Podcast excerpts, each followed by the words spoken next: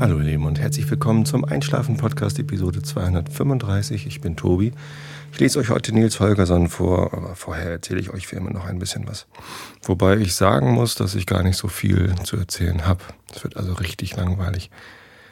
Ich war krank, äh, bin ich oft irgendwie, ne? Erzähle ich oft, dass ich krank bin und ja, irgendwie nervt es auch ganz gewaltig, aber ich war schon wieder eine Woche lang ziemlich stark erkältet, so Nasenkrätze mit irgendwie ganz viel Druck auf den Nebenhöhlen und äh, Kopfschmerzen dadurch. Und naja, aber nichts, was man nicht mit tonnenweise Gelomethol und Nasenspray wegkriegen würde. Insofern habe ich langweilige Tage hinter mir mit viel rumlungern und rumliegen. Ähm, meine Kleine hatte Geburtstag, Lovis. Das muss natürlich gefeiert werden, aber naja, ähm, ansonsten so richtig viel Spannendes war eben nicht los. Leider hat mich das auch so ein bisschen gebremst äh, in meiner ähm, in meinem Engagement, was die Kandidatur für den Bundestag angeht. Mir fehlen noch sehr viele Unterschriften. Ich habe jetzt irgendwie so 15 oder so. Ähm, ich habe aber auch erst einmal das geschafft, jetzt irgendwie abends loszugehen, Klinken zu putzen, bei Nachbarn zu klingeln. Ähm, und das, ja, selbst wenn ich dafür mehr Zeit gehabt hätte. Also das ist ein sehr, zeitaufwendiges Ding. Ich habe das halt einmal gemacht und ähm, das war ja hm, ungewohnt, bei so Leuten zu klingeln und äh, dauert halt auch recht lang, bis man dann die nötigen Unterschriften zusammen hat. Ich werde das nochmal probieren, mich in die Fußgängerzone oder ins Einkaufszentrum zu stellen, in Buchholz oder so. Und da dann irgendwie mehrere Leute anzuquatschen damit es vielleicht einfach mal äh, nochmal ein bisschen schneller geht. Aber ich habe mich schon fast ein bisschen damit abgefunden, dass ich es nicht schaffen werde, die 200 Unterschriften zusammenzukriegen. Jetzt ist äh, irgendwie ein bisschen zu optimistisch gewesen, dass ich das einfach so nebenbei packe. Ähm, aber letztendlich, ich habe halt einfach zu spät angefangen. Ne? Wenn ich früher angefangen hätte mit der ganzen Aktion, dann wäre das einfacher gewesen. Leider, ähm, ähm, ja, habe ich es halt, ist, ist mir das zu spät eingefallen, dass ich das tun möchte. Naja, und jetzt sind dann noch irgendwie drei Wochen Zeit oder so, knappe drei Wochen könnte ich mir noch nehmen, um die Unterschriften zu sammeln. Ähm, das das schaffe ich nicht mehr, glaube ich. ich. Ich wüsste nicht wie. Ne, am Samstag ist hier Lovis Geburtstagsfeier. Ähm, da werde ich dann gar nichts machen können. Und am Sonntag brauche ich mich auch nicht in die Fußgängerzone zu stellen. Insofern, ja, keine Ahnung. Schauen wir mal. Vielleicht klappt es ja noch, aber wenn es nicht klappt, bin ich auch nicht totunglücklich, sondern ähm, ich weiß halt, was ich falsch gemacht habe oder was ich hätte besser machen können, um, äh, um die Unterschriften zusammenzukriegen. Nämlich erstens früher anfangen, zweitens mir dediziert viel Zeit dafür nehmen und nicht zu denken, ach, das geht schon irgendwie noch so nebenbei, neben den ganzen anderen Projekten, die man noch so hat. Ähm, und dann auch noch irgendwie eine Woche krank sein, die einem dann auch noch fehlt. Ähm, das passt natürlich alles nicht so. Ja. Na gut. Ähm, insofern sieht, äh, sieht so aus, als würde es eng werden für meine Bundestagskandidatur, aber hey.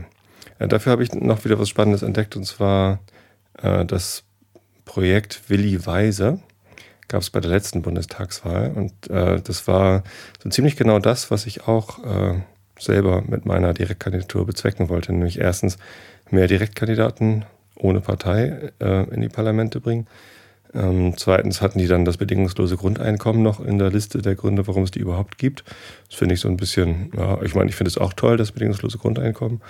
Aber das jetzt so als Hauptzweck zu haben, hm, weiß nicht. Äh, und dann drittens mehr bundesweite Volksentscheide.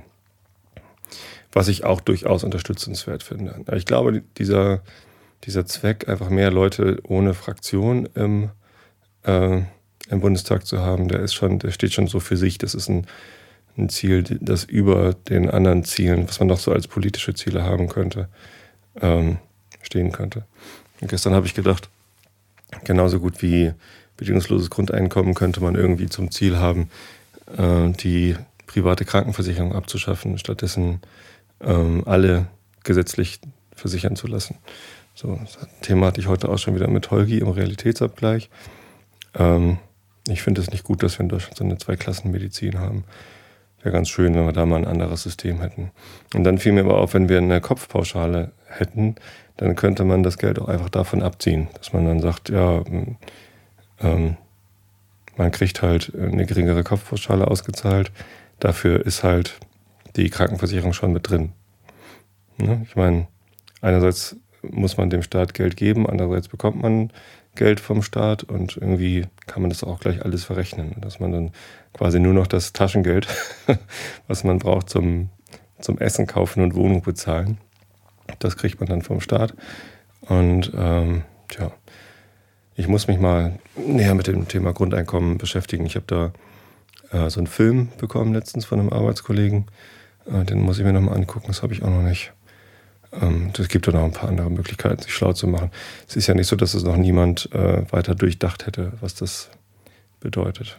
Ich finde die Idee ganz gut. Wenn niemand mehr gezwungen ist, äh, für seinen Broterwerb zu arbeiten, sondern alle nur noch arbeiten brauchen, was sie wirklich wollen, das würde schon echt richtig viel verändern, glaube ich, in Deutschland. Es gibt dann immer ganz viele Leute, die sagen, oh, dann arbeitet ja gar keiner mehr. Ich glaube das nicht ich glaube, es würden trotzdem noch ziemlich viele Leute arbeiten.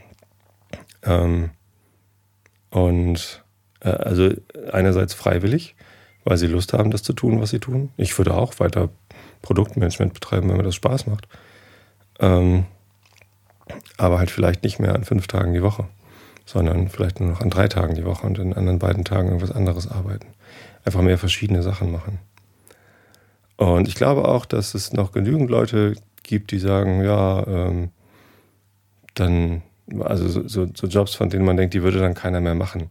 Zum Beispiel Müllmann oder, oder Reinigungskräfte oder so. Ähm, ich glaube, dass gerade diese Jobs eine extreme Aufwertung erhalten würden, weil auf einmal fällt uns dann auf, wie wichtig eigentlich Reinigungskräfte sind und wie wichtig eigentlich Müllmänner sind und dass dass die Arbeit, die da erledigt wird, eigentlich viel mehr wert ist als das Geld, was wir denen jetzt geben. Ähm, und schwuppdiwupp äh, wird sich da einiges ändern, dass man irgendwie erstens viel bewusster mit Dreck zum Beispiel umgeht, dass man nicht mehr so viel Müll produziert, damit eben erstmal nicht so viel da ist. Und zweitens werden die Leute, die diese Jobs äh, übernehmen oder langweilige Fließbandarbeit machen oder sonst wie was, irgendwas, was halt im Moment eher unbeliebte Jobs sind, die werden dafür viel mehr Geld bekommen, weil das halt äh, notwendige Tätigkeiten sind, die gemacht werden. Oder wenn sie nicht notwendig sind, weil wenn irgendwelche Luxusgüter hergestellt werden, die eigentlich gar niemand braucht ähm, oder, oder sonst wie was, dann ähm, wird es diese Arbeit einfach nicht mehr geben. Dann, dann, dann, wird es einfach nicht mehr gemacht. Entweder ist es notwendig, sowas wie Müllabfuhr oder Reinigung oder sonst wie was, äh, dann werden die mehr Geld bekommen, weil das halt notwendig ist, dass es passiert. Ähm, also viel wichtiger zum Beispiel, als dass irgendwie Online-Spiele produziert werden oder sonst was. Ähm, entsprechend werden die dann auch mehr Geld bekommen, glaube ich. Ja. Naja, und dann werden sich die Leute halt überlegen, okay, Will ich damit meine Zeit verbringen oder will ich lieber was anderes machen? Oder will ich vielleicht irgendwie einen Tag die Woche ähm, mit dem Müllwagen mitfahren und da mithelfen, um irgendwie genügend Geld zu haben? Und den Rest der Zeit verbringe ich damit, irgendwie Online-Spiele zu entwickeln. Das bringt zwar weniger Geld, weil es die weniger wichtige Arbeit ist, ähm, aber ist ja auch spannend. Naja, ich glaube schon, dass äh, wenn, dieser, wenn dieser Zwang, du musst in, in einer Firma ein Angestelltenverhältnis äh, antreten und die Firma kann dir halt auch sagen, ja, wir wollen dich aber für 40 Stunden die Woche oder gar nicht haben. Äh, wenn das wegfällt, dann das, das wäre schon irgendwie spannend. Naja. Und gefährlich natürlich auch. Ne? Also ich will das jetzt hier nicht so darstellen, dass das irgendwie super toll wäre.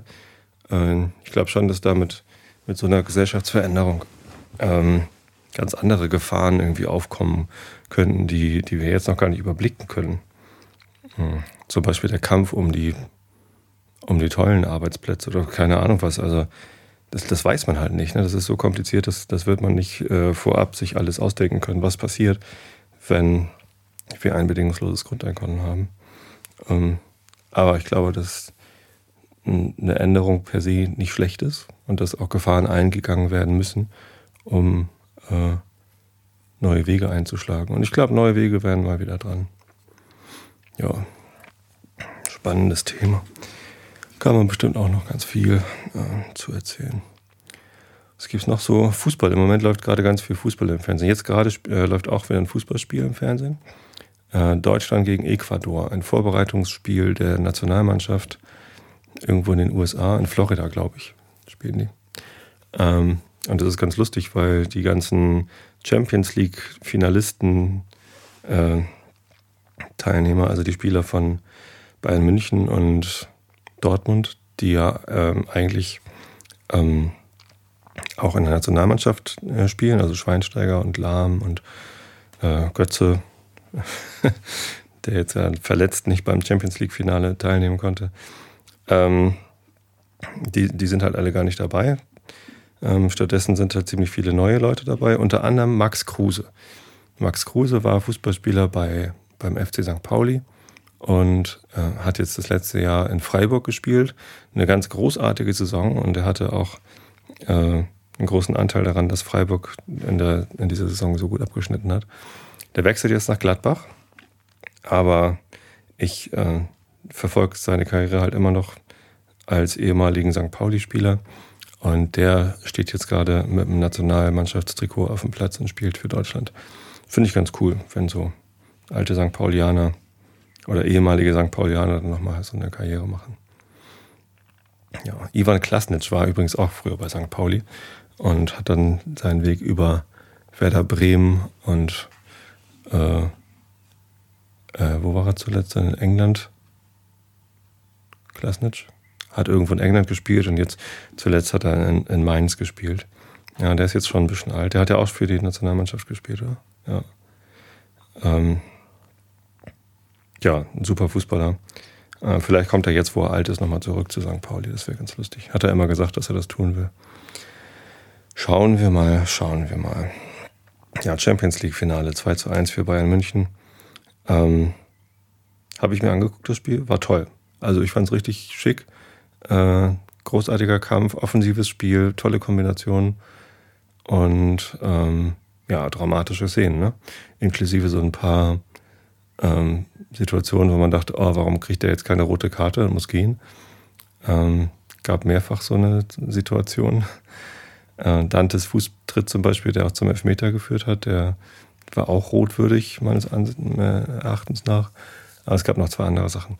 Naja, egal, zumindest ähm, glaube ich schon, dass die Bayern verdient den Wettbewerb gewonnen haben, haben einfach am besten gespielt.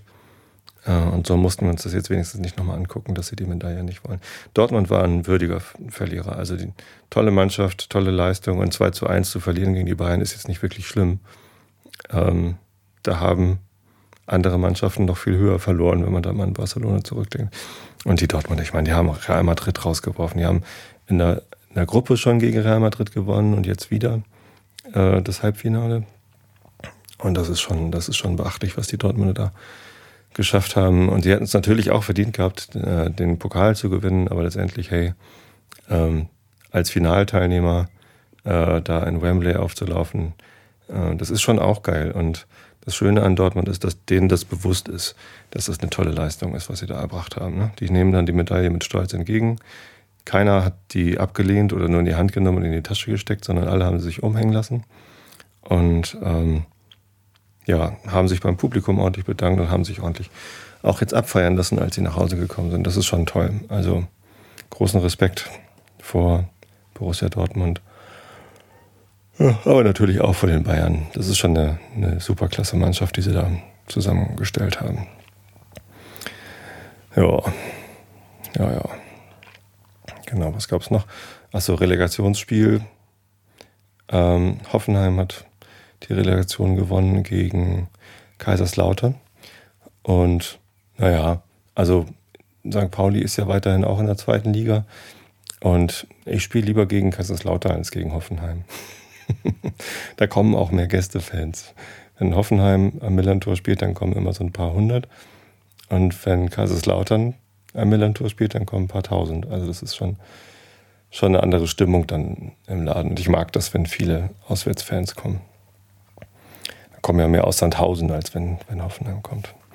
Ja, Sandhausen kann vielleicht auch in der zweiten Liga bleiben, wenn Duisburg die Lizenz nicht bekommt. Heute kam über den Ticker, dass MSV Duisburg eventuell die Lizenz nicht bekommt, um in der zweiten Bundesliga spielen zu dürfen. Da müssen die Vereine irgendwelche Auflagen erfüllen. Ich glaube vor allem finanzieller Natur. Und ähm, ja, das wäre natürlich irgendwie traurig, wenn Duisburg als Traditionsverein äh, das nicht hinkriegt. Aber für Sandhausen wäre es natürlich schön, dann dürfen sie noch ein zweites Jahr zweite Liga spielen. Die sind nämlich eigentlich 17. gewesen. Eigentlich auch komisch, ne? dass dann irgendwie Dresden äh, die Relegationsspiele gegen Osnabrück spielen musste. Die haben sie zwar gewonnen, und jetzt sind sie drin, aber Sandhausen musste keine Relegation spielen und durfte trotzdem drin bleiben. Naja. Ähm, ist ja auch egal. Ist ja nur Fußball.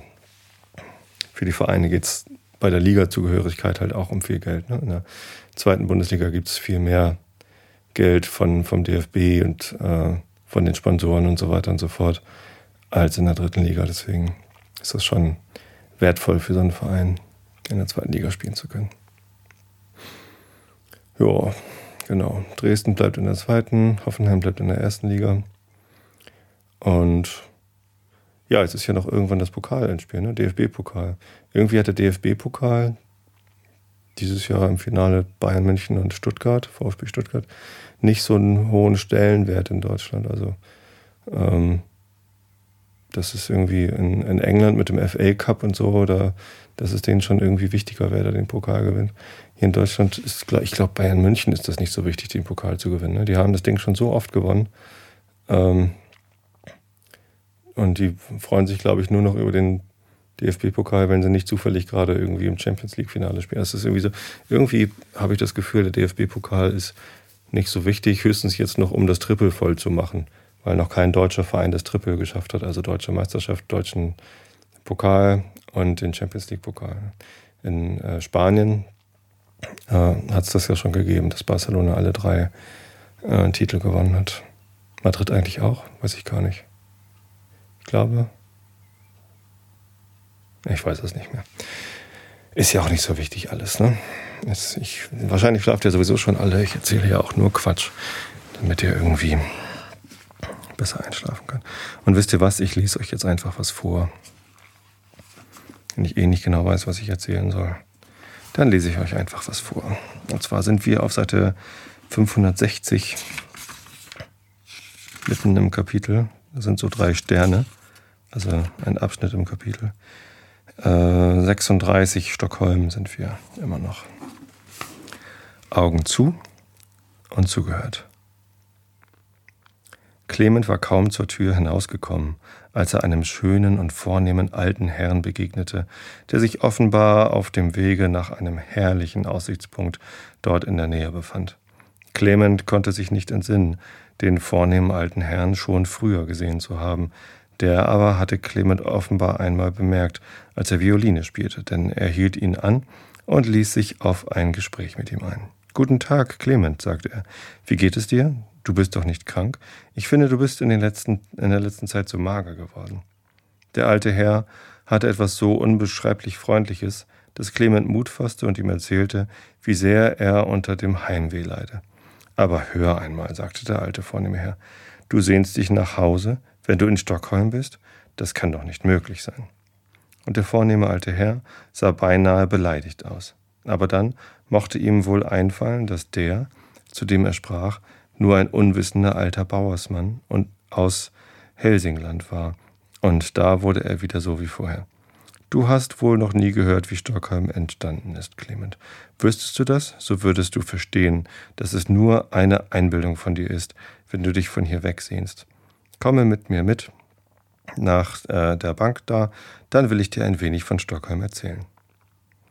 Als der vornehme alte Mann sich auf die Bank gesetzt hatte, sah er erst eine Weile auf Stockholm hinab, das in all seiner Pracht unter ihm ausgebreitet lag, und dann atmete er tief auf, als wolle er die ganze Schönheit der Stadt einatmen.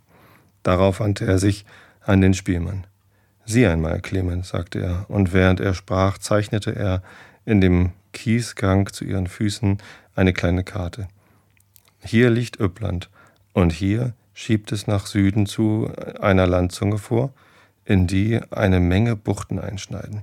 Und hier kommt Sörm, Sörmland mit einer anderen Landzunge, die ebenso eingeschnitten ist und schnurgerade nach Norden geht. Und hier kommt ein See von Westen her, der ist voller Inseln. das ist der Mälar. Und hier kommt von Osten her ein anderes Gewässer, das vor lauter Inseln und Scheren kaum weiterkommen kann, das ist die Ostsee. Und hier, Clement, wo Uppland sich mit Sörmland begegnet und der Mälersee mit der Ostsee zusammentrifft, läuft ein kleiner Fluss, der heißt Nörström. Und mitten im Norstrom liegen drei Werder. Anfangs waren diese Werder nichts weiter als gewöhnliche Werder mit ein paar Bäumen drauf, äh, von der Art, wie sie noch heute zahlreich im Mäler liegen, und sie lagen lange Zeit ganz unbewohnt da. Eine gute Lage hatten sie ja freilich, da sie mitten zwischen zwei Gewässern und zwei Landschaften lagen, aber das beachtete niemand. Ein Jahr nach dem anderen ging dahin. Die Leute siedelten sich auf den Mälerinseln und draußen in den Schären an, aber die drei Werder im Strom bekamen keine Einwohner. Ausnahmsweise konnte es wohl einmal geschehen, dass ein Schiffer bei einem von ihnen anlegte und sein Zelt für die Nacht dort aufschlug. Niemand aber blieb dauernd dort. Es war schon spät im Sommer und das Wetter war noch schön, obwohl die Abende bereits anfingen dunkel zu werden. Der Fischer zog sein Boot an Land, legte sich daneben, den Kopf auf einem Stein und schlief ein. Als er erwachte, war der Mond schon lange aufgegangen. Er stand gerade über seinem Kopf und leuchtete gar prächtig, so dass es fast ganz hell war. Der Mann fuhr in die Höhe und wollte eben das Boot ins Wasser schieben, als er eine Menge schwarzer Punkte sich draußen auf dem Wasser bewegen sah. Es war eine große Schar Seehunde, die in voller Fahrt auf den Werder zukamen. Als der Fischer sah, dass die Seehunde scheinbar an Land kriechen wollten, duckte er sich nieder, um nach seinem Spieß zu suchen, den er immer im Boot bei sich hatte. Als er sich aber wieder aufrichtete, waren keine Seehunde mehr zu sehen, Statt ihrer standen am Ufer des Sees die schönsten jungen Mädchen in schleppenden grünen seidenen Gewändern und mit Perlenkränzen im Haar.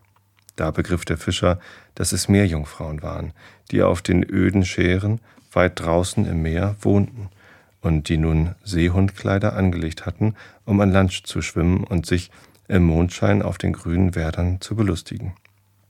Ganz leise legte er den Spieß wieder hin und als die Meerjungfrauen auf den Werder hinaufkamen, um zu spielen, schlich er hinterdrein und betrachtete sie. Er hatte gehört, dass die Meerjungfrauen so schön und anmutig sein sollten, dass niemand sie sehen könne, ohne von ihrer Schönheit bezaubert zu sein, und er musste zugeben, dass dies keine Übertreibung war. Als er ihrem Tanz unter den Bäumen eine Weile zugesehen hatte, ging er an den Strand hinab, nahm eines der Seehundkleider, die dort lagen, und versteckte es unter einem Stein. Dann kehrte er nach seinem Boot zurück, legte sich daneben und stellte sich schlafend. Bald darauf sah er die Meerjungfrauen an den Strand hinabkommen, um die Seehundkleider anzuziehen. Anfangs war alles Spiel und Fröhlichkeit, bald aber verwandelte sich in Jammer und Klagen, weil eine von ihnen ihr Gewand nicht finden konnte. Sie liefen alle am Ufer hin und her und halfen ihr suchen, keine aber fand es. Während sie so liefen und suchten, sahen sie, dass der Himmel hell wurde und dass der Tag nah war. Da schien es, als könnten sie nicht länger bleiben. Sie schwammen alle davon, bis auf diejenige, die kein Seehundkleid hatte. Die blieb am Strande sitzen und weinte. Der Fischer hatte ja freilich großes Mitleid mit ihr, aber er zwang sich, ruhig liegen zu bleiben, bis es heller Tag geworden war. Da stand er auf und schob das Boot in die See hinaus, und als er die Ruder schon erhoben hatte, tat er so, als erblicke er sie ganz zufällig. Was für eine bist du denn? rief er. Bist du eine Schiffbrüchige? Sie stürzte auf ihn zu und fragte, ob er nicht ihr Seehundkleid gesehen habe. Der Fischer aber tat so, als verstehe er nicht einmal, wonach sie suchen. Sie fragte. Da setzte sie sich wieder hin und weinte, aber nun schlug er ihr vor, zu ihm in sein Boot zu kommen. Komm mit nach Hause in meine Hütte, sagte er, dann kann meine Mutter sich deiner annehmen. Du kannst doch nicht hier auf dem Werder sitzen bleiben, wo du weder ein Bett noch ein Bissen Essen bekommst und er sprach so gut, dass sie sich überreden ließ, zu ihm in das Boot zu kommen. Der Fischer, wie auch seine Mutter, waren unbeschreiblich gut gegen die arme Meerjungfrau, und sie schienen sich sehr wohl bei ihnen zu befinden. Mit jedem Tage wurde sie fröhlicher, sie half der Alten bei der Arbeit und war ganz so wie ein Fischermädchen, nur dass sie viel schöner war als all die anderen. Eines Tages fragte der Fischer sie, ob sie seine Frau werden wolle, und dagegen hatte sie nichts einzuwenden. Sie sagte sogleich ja. Da rüstete man zur Hochzeit, und als die Meerjungfrau als Braut geschmückt werden sollte, zog sie ihr grünes seidenes Kleid an und flocht den schimmernden Perlenkranz in ihr Haar, so wie sie gekleidet gewesen war, als der Fischer sie zum ersten Mal gesehen hatte. In jenen Zeiten gab es in den Schären weder Pfarrer noch Kirche. Die Brautleute setzten sich in ein Boot und ruderten auf den Mähler und ließen sich in der ersten Kirche trauen, zu der sie kamen. Der Fischer hatte seine Braut und seine Mutter im Boot, und er segelte so gut, dass er allen anderen voraus war.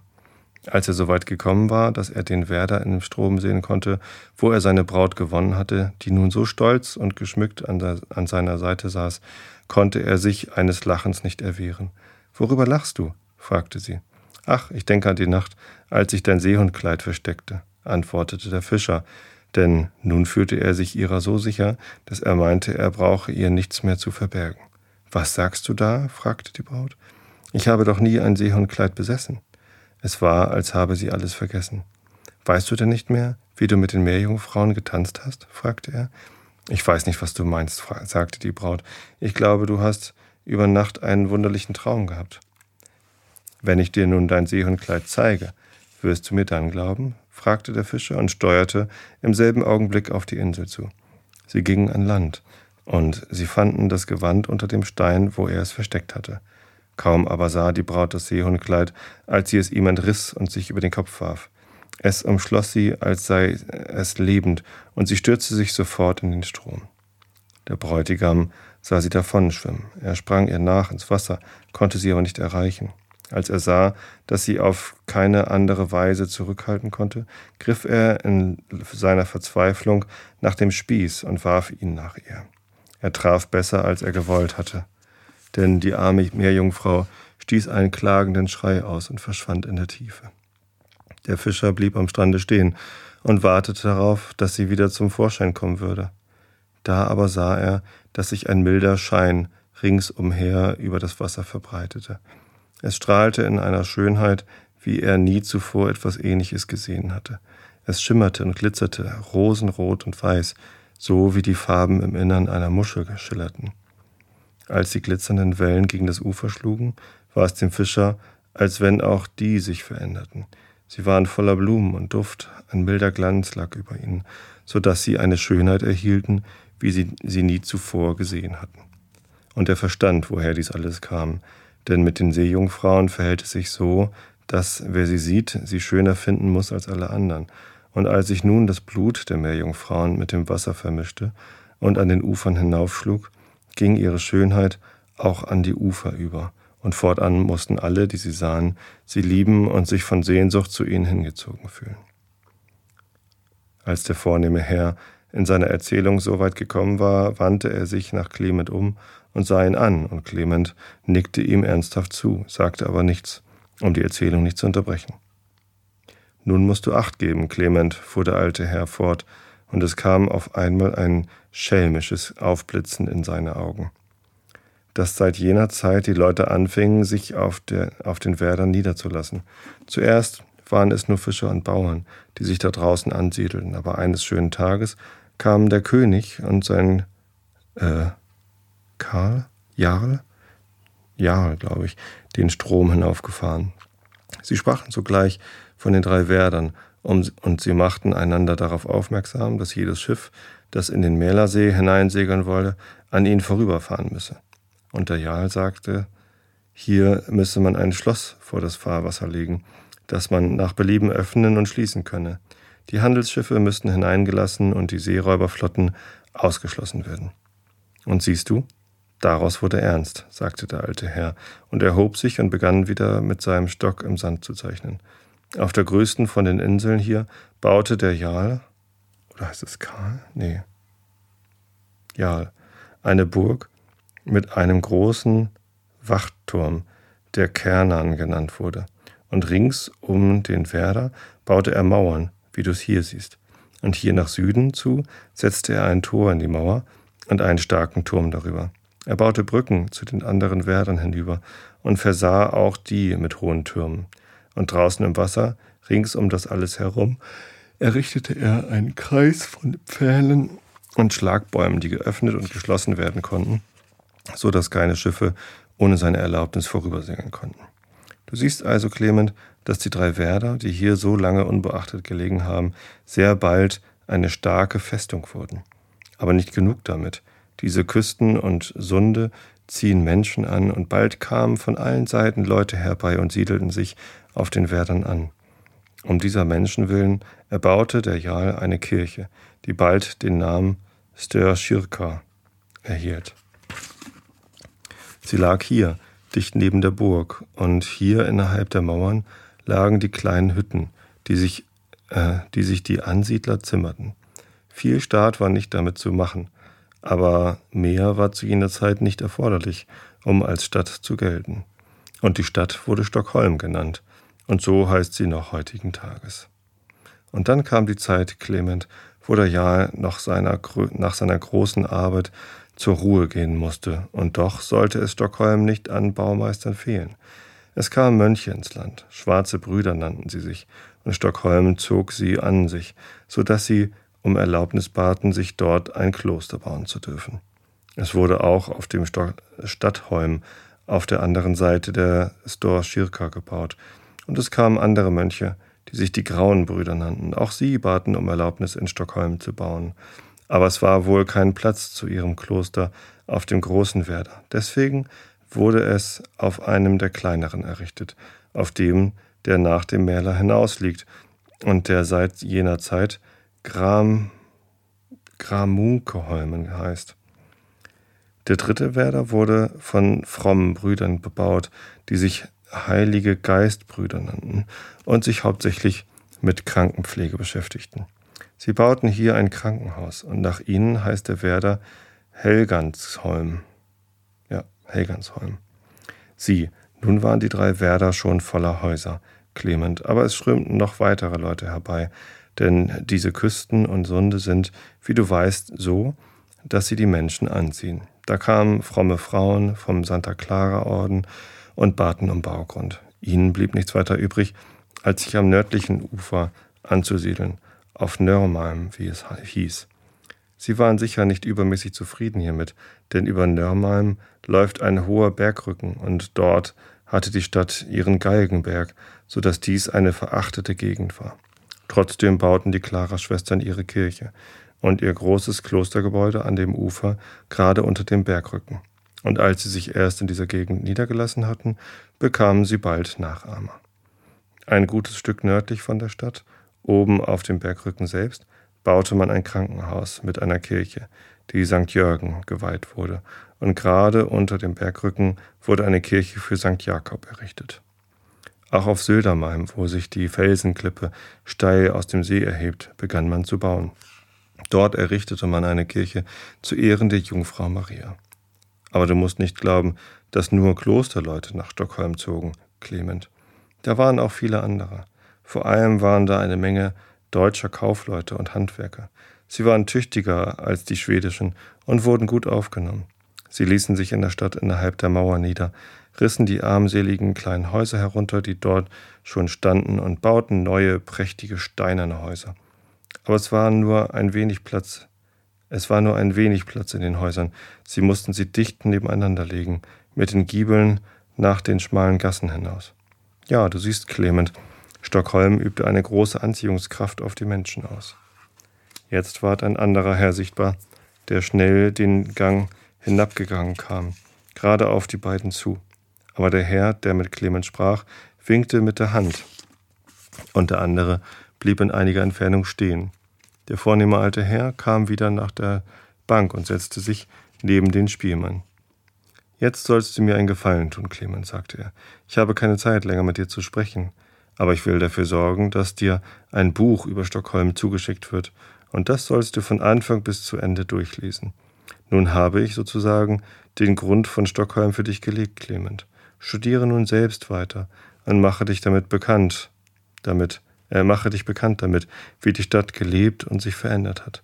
Lies, wie die kleine, enge, mauerumschlossene Stadt auf den Werdern sich ausbreitete und zu diesem großen Häusermeer wurde, das wir hinter uns hier haben.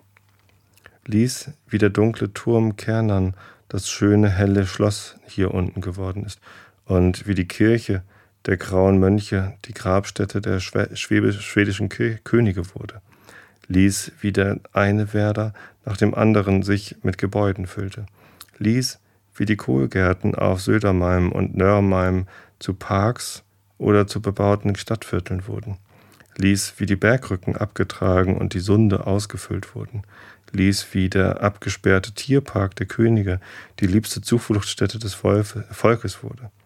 Du musst dich bemühen, vertraut mit Stockholm zu werden, Clement. Diese Stadt ist nicht nur die Stadt der Stockholmer, sie gehört dir und ganz Schweden. Und wenn du dann von Stockholm liest, Clement, so denke daran, dass ich die Wahrheit gesprochen habe und dass die Stadt die Kraft besitzt, alle an sich zu ziehen. Zuerst zog der König hierher, dann bauten die vornehmen Herren ihre Paläste hier. Darauf ward einer nach dem anderen angezogen, so dass Stockholm jetzt, wie du siehst, nicht mehr eine Stadt für sich selbst oder für die nähere Umgegend ist. Es ist eine Stadt für das ganze Land geworden. Du weißt ja, Clement, dass in jeder Landgemeinde ein Gemeinderat abgehalten wird. In Stockholm aber wird der Reichstag für das ganze Volk abgehalten. Du weißt, dass im ganzen Lande in jeder Harde Richter angestellt sind. In Stockholm aber ist ein Gericht, das über alle die anderen das Urteil spricht. Du weißt, dass überall im Lande Reserven und Truppen sind. In Stockholm aber sitzen die, die den Befehl über das ganze Heer haben. Überall im Lande gehen Eisenbahnen. Von Stockholm aus wird aber das Ganze geleitet. Hier ist die Oberhoheit für Geistliche, für Ärzte, für Lehrer, für Hadesvögte und für Ortsvorsteher. Hier ist der Mittelpunkt dieses Landes, Clement. Von hier kommt das Geld, das du in deiner Tasche hast. Von hier kommen die Briefmarken, die wir auf unsere Briefe kleben. Von hier kommt für einen jeden Schweden etwas. Und hier haben alle Schweden etwas zu tun. Hier braucht sich niemand fremd zu fühlen und sich nach Hause zu sehen. Hier sind alle Schweden zu Hause. Und wenn du von alledem liesest, was hier in Stockholm vereint ist, Clement, so vergiss nicht das Letzte, was diese Stadt an sich gezogen hat. Das sind diese alten Bauernhäuser auf der Schanze, das sind Spielleute und Märchenerzähler. Alles, was alt und gut ist, hat Stockholm hier nach der Schanze hinaufgezogen, um es zu ehren und damit es äh, draußen im Volk zu Ehren kommen soll. Vor allen Dingen aber, Clement, vergiss nicht, dass, wenn du von Stockholm liest, du hier an diesem Platz sitzen musst. Du sollst das muntere, glitzernde Spiel der Wellen und die strahlenden grünen Küsten anschauen. Du musst dafür sorgen, dass du von dem Zauber erfasst wirst, Clement. Der schöne alte Herr hatte die Stimme erhoben, so dass sie stark und gebieterisch klang, und seine Augen blitzten. Nun erhob er sich, machte eine Bewegung mit der Hand und verließ Clement, und im selben Augenblick wurde es Clement klar, dass es ein sehr vornehmer Herr sein müsse, der mit ihm geredet hatte, und er verbeugte sich so tief er konnte. Am nächsten Tag kam ein königlicher Lakai, mit einem großen roten Buch und einem Brief an Clement, und in dem Briefe stand, dass, der Buch, dass, dass das Buch vom König sei. Von diesem Augenblick an war der kleine alte Clement Larsson viele Tage lang ganz aus dem Häuschen, und es war fast unmöglich, ein vernünftiges Wort aus ihm herauszubringen. Als eine Woche vergangen war, ging er zu Dr. Hagelius und kündigte seine Stellung. Er sei gezwungen, nach Hause zu reisen. Was hast du da zu suchen? Plagt dich noch immer das Heimweh? fragte der Doktor. Ach nein, sagte Clement, damit hat es jetzt nichts mehr auf sich, aber ich muss trotzdem nach Hause. Clement war sehr mit sich zu Rate gegangen, denn der König hatte gesagt, er solle sich mit Stockholm vertraut machen und suchen, sich dort zurechtzufinden. Aber Clement konnte es nicht aushalten, ehe er denen daheim nicht erzählt hatte, dass der König ihm dies gesagt habe. Er konnte nicht anders, er musste daheim, auf dem Kirchenbehügel stehen und vornehm und gering erzählen, dass der König so gut gegen ihn gewesen sei, dass er auf derselben Bank mit ihm gesessen und ihm ein Buch geschenkt und sich Zeit gelassen hatte, mit ihm, einem armen alten Spielmann, eine ganze Stunde zu reden, um ihm von seinem Heimweh zu um ihn von seinem Heimweh zu kurieren. Es war etwas Großes, es dem Lappen, den Lappen und den Mönchen, äh, den Mädchen aus Dalana hier auf der Schanze zu erzählen. Aber das war doch nichts dagegen, es daheim zu erzählen. Wenn Clement auch im Armenhause stranden sollte, so würde das nach diesem nicht so hart sein. Er war jetzt ein ganz anderer Mann als vorher und würde auf ganz andere Weise geachtet und geehrt werden. Und dies, neue Sehnen, wurde Clement zu stark. Er musste zum Doktor und ihm sagen, dass er gezwungen sei zu reisen. Tja, fahre im Sommer übrigens auch nach Schweden in Urlaub. Und vielleicht machen wir auch mal wieder einen Ausflug nach Stockholm. Bisher war ich erst einmal in Stockholm und das war im Winter. Hm, eigentlich müsste man im Sommer auch nochmal hinfahren. Ja, wie auch immer. Ich wünsche euch allen eine gute Nacht. Schlaft gut und bis zum nächsten Mal.